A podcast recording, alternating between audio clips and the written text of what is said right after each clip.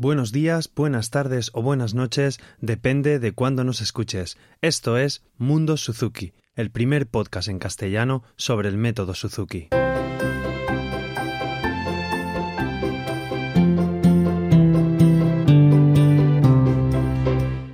Hola a todos y bienvenidos al podcast con el que queremos aportar nuestro granito de arena para hacer el mundo un lugar mejor.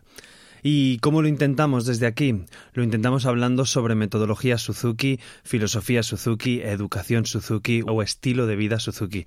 En definitiva, hablando de todo lo relacionado con el mundo Suzuki. Hoy el capítulo habla sobre qué hace el cerebro al aprender música. Y vamos, vamos a verlo. Antes de comenzar, quiero reiterarme y pedir disculpas por la calidad del audio del capítulo anterior. Os, os, os invito a escucharlo. Es el capítulo en el que le hago una entrevista a Nuria Cervantes, a la pionera del método Suzuki de guitarra en España. Y bueno, la verdad es que el audio se oye un poquito mal en la parte cuando habla ella, pero creo que es muy interesante. Voy a intentar en los próximos días intentar hacer una transcripción de, de toda la entrevista y subirosla a la web para que podáis leerla en el caso de que estéis interesados y haya algún momento que no se entienda lo, lo que decimos. Y bueno, vamos allá al capítulo de hoy, que es el capítulo 10. Primero, el porqué de este capítulo. Bueno, sabéis que aquí en Mundo Suzuki yo hablo sobre mis experiencias como, como profesor Suzuki en una escuela de, de método Suzuki y eh, esta semana se ha dado el caso en el que, hablando con una familia en una clase, eh, surgió el tema de por qué es bueno eh, estudiar música. Y claro, ahí vino la pregunta de, de la niña, en este caso, de por qué es bueno. Y claro, hemos oído muchas veces que es bueno estudiar música, pero vamos a saber por qué. Y me puse manos a la obra y a investigar. Veremos que nos salimos quizá un poco de la metodología Suzuki para hablar de ciencia, pero creo que puede resultar interesante eh, para, para, mucha gente averiguar esto o saber cómo, cómo funciona el cerebro dentro de nuestra humilde posición. Voy a explicaroslo, quizás voy a emplear primero la terminología científica de, diversos artículos y diversos libros que he ido investigando y luego intentaré explicarlo en un lenguaje más asequible para el resto de los mortales, para que todos podamos eh, más o menos entenderlo. Eh, quiero decir que, no, pretendo asentar cátedra ni, tener la verdad absoluta. Estas son las conclusiones a las que yo he llegado y, y además lo, volveré a repetir luego, pero por favor, si alguien más ducho en la materia que, que, sea científico, yo, soy profesor, no soy científico, cree que en algún momento pues me columpio o en algún momento no, llego a decir cosas que son del todo reales como las explico o no son del todo de verdad como lo explico, agradecería que se pusiera en contacto y que tratemos de llegar a una mejor verdad, por así decirlo.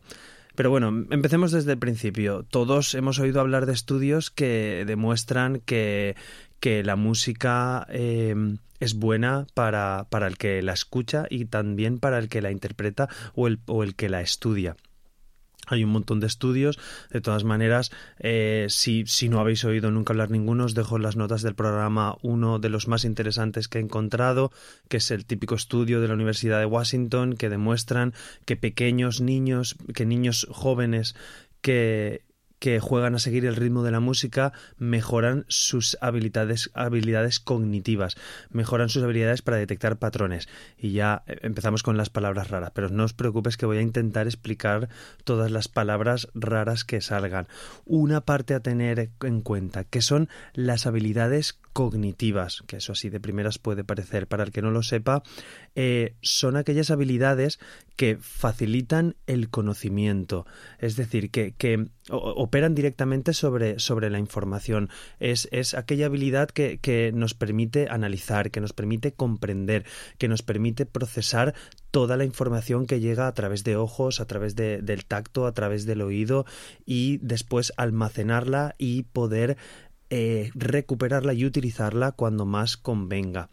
Eh, es la que, la que trabaja la comprensión, la, la captación de ideas, cuando nosotros subrayamos un texto, cuando queremos resolver un problema matemático, cuando aprendemos un lenguaje, es la que nos mejora el comprender las cosas, es la que nos mejora elaborar preguntas, es, nos permite saber lo que son las metáforas, lo que son analogías, lo que nos permite organizarnos.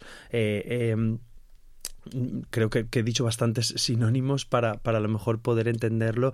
La, habilidad cognitiva es la que nos permite, digamos, comprender las cosas que nos rodean. Eso es una parte básica a lo mejor para comprender el, el valga la redundancia, el, el capítulo de hoy. Bueno, pues estas habilidades cognitivas son las que todas estas investigaciones que a lo mejor hemos leído por ahí o, alguna vez hemos escuchado eh, son las que nos dicen que eh, hacer música es bueno o escuchar música es bueno. Podíamos quedarnos ahí. Eh, pero bueno, yo como soy una mente inquieta quise llegar más a fondo. ¿Y por qué? Quiero decirte que se produce en el cerebro para que realmente esto, esto sea así. Y bueno, continué, continué investigando y llegué a una nueva investigación, pero esta sí que me llenó más si cabe. Es una investigación muy, muy reciente que se presentó ahora en noviembre en una reunión anual que hace la Sociedad Radiológica de Norteamérica y el resumen así grosso es que eh, tomar clases musicales aumenta las conexiones neurológicas en el cerebro de los niños o incluso puede ser un puede ser también un tratamiento útil para trastornos de hiperactividad y o déficit de atención o incluso el autismo. Os voy a, leer un poco textualmente. Este estudio dio una mejor comprensión de cómo se producen los cambios en el cerebro. Son palabras textuales de Pilar Díez Suárez, que es la radiólogo jefe en el Hospital Infantil Federico Gómez de la Ciudad de México. Y bueno, eh, no me quiero meter mucho en el estudio. Eh, las pautas son siempre las mismas eh, de este tipo de estudios. Son dos grupos de niños. Un, un, grupo está metido bajo la influencia de la música, se les enseña clases de música y al otro grupo de niños no. Y nueve meses después, pues buscan a, a ver qué que, ha sucedido en, en, ambos, en ambos grupos. Os dejo también en las notas del programa el, enlace al artículo de esta investigación por si queréis, si queréis eh, profundizar un poco más. Y bueno, eh, eh, vamos a ver dónde incide esta, este estudio o esta investigación. Aquí viene el resumen o el kit de la cuestión. Y leo textual, ¿vale? Voy a leer textual. No paréis el capítulo porque vais a escuchar un montón de palabras raras que luego voy a intentar eh, explicaros. A ver, la materia blanca del cerebro está compuesta por millones de fibras nerviosas. Estas fibras se llaman axones, que actúan como cables de comunicación que conectan diferentes regiones del cerebro. Y aquí viene la parte densa. Eh, el tensor de difusión produce una medida llamada anisotropía fraccional del movimiento de las, moléculas, de las moléculas de agua extracelulares entre los axones. Si el cerebro está sano, la dirección de esas moléculas de agua es bastante uniforme y da unas medidas altas en la anisotropía fraccional. Cuando el movimiento es más aleatorio, los valores disminuyen, lo que sugiere anomalías en el cerebro. No paréis todavía porque ahora viene la explicación. Voy a intentar explicároslo en lo que es el lenguaje llano y a las conclusiones que he llegado yo, repito, después de investigar un poco. Es, es la, conclusión que he llegado yo. No, no digo que sea la, la verdad absoluta. Entonces, Vamos a imaginar fácilmente. El cerebro está compuesto por una materia blanca y, esa materia la podemos imaginar como si fuera un, tejido, ¿vale? Vemos un tejido así muy de cerca que tiene millones de hilillos, como millones de hilos, que es lo que hemos dicho antes, los axomas. Estos son estos hilillos, que estos hilillos son las conexiones que tiene el cerebro y podemos decir que es donde circula la información de un hemisferio a otro, dentro del mismo hemisferio, es este, este entramado, esta, esta rejilla, podríamos decir. Pues bueno, fuera de estos hilillos podemos decir que están inmersos en, entre comillas, agua. ¿Vale? Este, este, todo este entramado, este tejido está sumergido en agua. ¿Qué pasa? Si el cerebro está sano, las medidas de este agua, repito, entre, entre comillas, son, son uniformes, es decir, como el agua está toda bien repartida y además con bastante densidad. Las medidas de esta agua son altas. Si este agua no está repartida de forma uniforme, que hay vacíos donde pueda aparecer, es donde pueden aparecer estos problemas como el autismo, como diversas anomalías. Entonces, ¿qué sucede? Que cuando un niño recibe instrucción musical, se pide a su cerebro que, complete ciertas áreas, ¿vale? Eh, cuando es cuando se le está pidiendo a un niño que haga música, pues se pide el cerebro que intercomunique las emociones, que intercomunique el ritmo, la expresión. E, e, esto es más o menos lo que quiere decir. Entonces, estas tareas eh, involucran habilidades sociales, pues como os estoy comentando, de la emoción, de la cognición, que ya lo hemos comentado antes, es la que nos permite comprender las cosas y evaluar y razonar en sí. Eh, también involucran habilidades motoras, evidentemente al tocar un instrumento, habilidades auditivas, quien no lo diría, al tocar el instrumento. Y estas, todas estas habilidades parecen activar diferentes zonas del cerebro. ¿Qué pasa? Que al activar estas diferentes zonas, el flujo de trabajo entre estos hilillos, entre estos axomas, es mayor y producen eh, que haya un mayor agua, entre comillas, repito, alrededor de, de, estos, de estos hilillos. Entonces, entonces eh, se crean más conexiones entre los dos hemisferios del cerebro.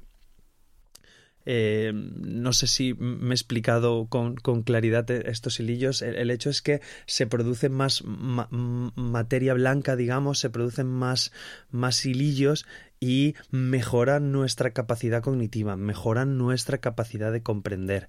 Eh, espero haberos explicado más o menos lo que, lo que, lo que yo he entendido al leer estos artículos. Por favor, si alguien conoce más profundamente este, este tema, agradecería un montón los comentarios. Y si algo no ha quedado claro, eh, me lo podéis decir a través de la web. Eh, ¿Esto quiere decir que nuestros hijos serán más inteligentes al estudiar música? No, no quiere decir que serán más inteligentes, quiere decir que serán capaces de comprender mejor las cosas. Eso hace personas que sean más sensibles a su alrededor, con lo que hacen mejores personas. Nos permite empatizar mejor, nos permite ponernos en el lugar del otro. Pero bueno, menuda, menuda chapa os he dado. Pero ya digo, espero que haya quedado un poquito más claro el por qué puede, puede ser bueno estudiar música. Es bueno escuchar música y ponerle a los niños música, pero es que el hecho de estudiar música es incluso mejor si cabe por todo este desarrollo que se produce, toda la parte que hemos comentado que involucra la habilidad social, la emoción, la comprensión, la habilidad motora y la, la habilidad evidentemente auditiva. Y bueno, volviendo a nuestro método, que decir que incluso trabajamos más nosotros en el método Suzuki la memoria, ya que todo el repertorio los peques lo llevan de memoria, trabajamos más si cabe el estar en sociedad, con las clases de grupo, con el respeto y todo lo que hemos comentado eh, anteriormente con esto ya doy finalizado el, el, capítulo, pero me gustaría hacer un par de agradecimientos esta semana, sobre todo agradecer a Daniel Moreno, que siempre está ahí de los primeros en Facebook en, darnos al me gusta y, compartiendo. Muchas gracias Daniel por, por, tu apoyo.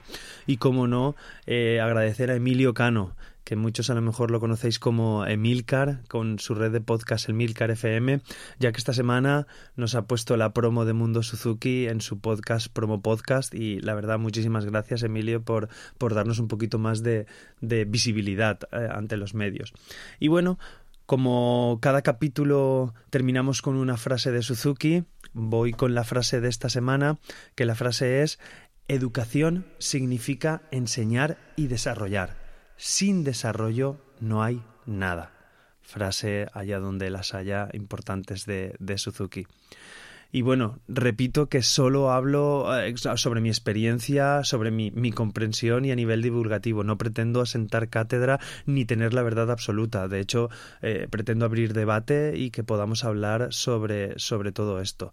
Lo, lo comentamos. ¿Dónde podemos comentarlo? Os animo a entrar en Telegram. Tenemos un canal de Telegram que se llama Mundo Suzuki, donde podéis escribirnos. Os dejo todo, todo lo que os comento ahora, os lo dejo en las notas del programa. Tenemos Telegram, que es telegram patreon.me barra Mundo Suzuki.